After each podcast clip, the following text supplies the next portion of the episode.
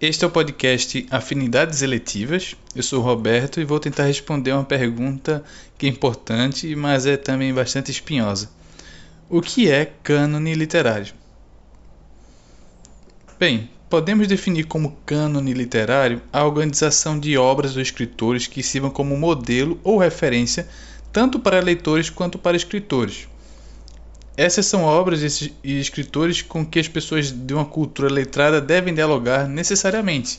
São como pontos de partida para pensar a cultura através do literário. A partir dessa definição, há três problemas que surgem e que devem ser levados em consideração quando se quer discutir sobre o cânone.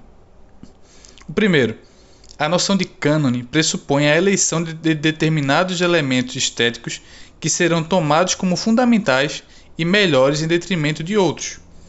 Acontece que tais elementos não são os mesmos ao longo de toda a história e cultura mundiais. Por isso, não é possível falar de cânone em abstrato.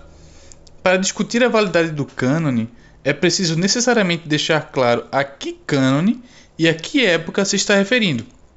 Afinal, mudam-se os parâmetros e também os poderes concedidos aos que fazem parte desse grupo seleto.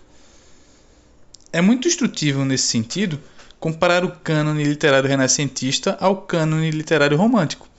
Durante o romantismo, se exigia das obras o contrário do que se exigia do período clássico. Por isso houve uma reorganização dos autores que serviam de modelo. Além disso, esses autores do cânone já possuíam menor poder e influência sobre as obras que seriam ainda escritas. O segundo, na modernidade, é praticamente impossível pensar em um conceito de cânone estável, como existia anteriormente. Isso porque as obras correspondem cada vez mais a projetos estéticos individuais, não sendo possível sequer agrupar os escritores em escolas literárias. Como seria possível, então, agrupar os escritores conforme valores estéticos pré-estabelecidos? Temos de pensar que, no século XX, escreviam ao mesmo tempo João Cabral de Melo Neto e Vinícius de Moraes, autores completamente diferentes entre si.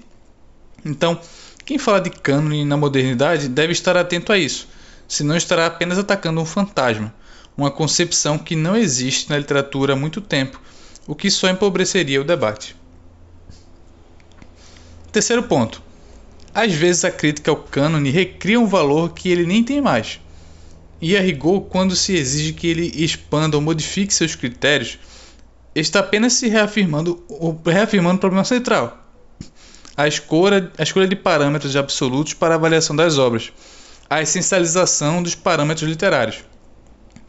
Um cânone, independentemente do tipo de literatura que ele privilegie, acaba sendo um atentado à criatividade, à liberdade, ao pensamento, porque limita, e às vezes até institucionalmente, as obras que devem ser lidas e os elementos que devem ser observados nessas obras.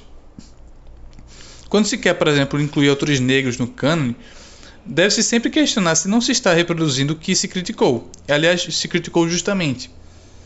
Por isso que considero tão importante os cânones criados por Harold Bloom, isto é, aqueles o cânone ocidental e o cânone americano. Uh, muitos tendem a interpretar esses livros, mas essa, essas propostas são muito afinadas ao conhecimento moderno. Isso porque Bloom deixa bem claro quais são os parâmetros que ele adota para a eleição dos, dos autores e enfatiza que aquele é o seu cânone, ou seja, elege parâmetros de seleção que são contingentes, que podem ser questionados e discutidos. Assim deve funcionar uma democracia. Não se deve aderir a algum tipo de relativismo estético infértil, em que tudo vale. O que se deve é ser capaz de discutir coletivamente quais são os parâmetros estéticos que devemos levar em consideração. E mais, discutir até que ponto as pessoas devem de fato se submeter aos autores que pertencem ao cânone. Me preocupa realmente que muitas discussões sobre o assunto simplesmente sejam realizadas sem levar em, em, em consideração essas questões. E aí, gostou desse conteúdo? Siga o nosso podcast no Spotify e também a nossa página no Instagram, o Afinidades Eletivas, para mais discussões como essa. Até a próxima!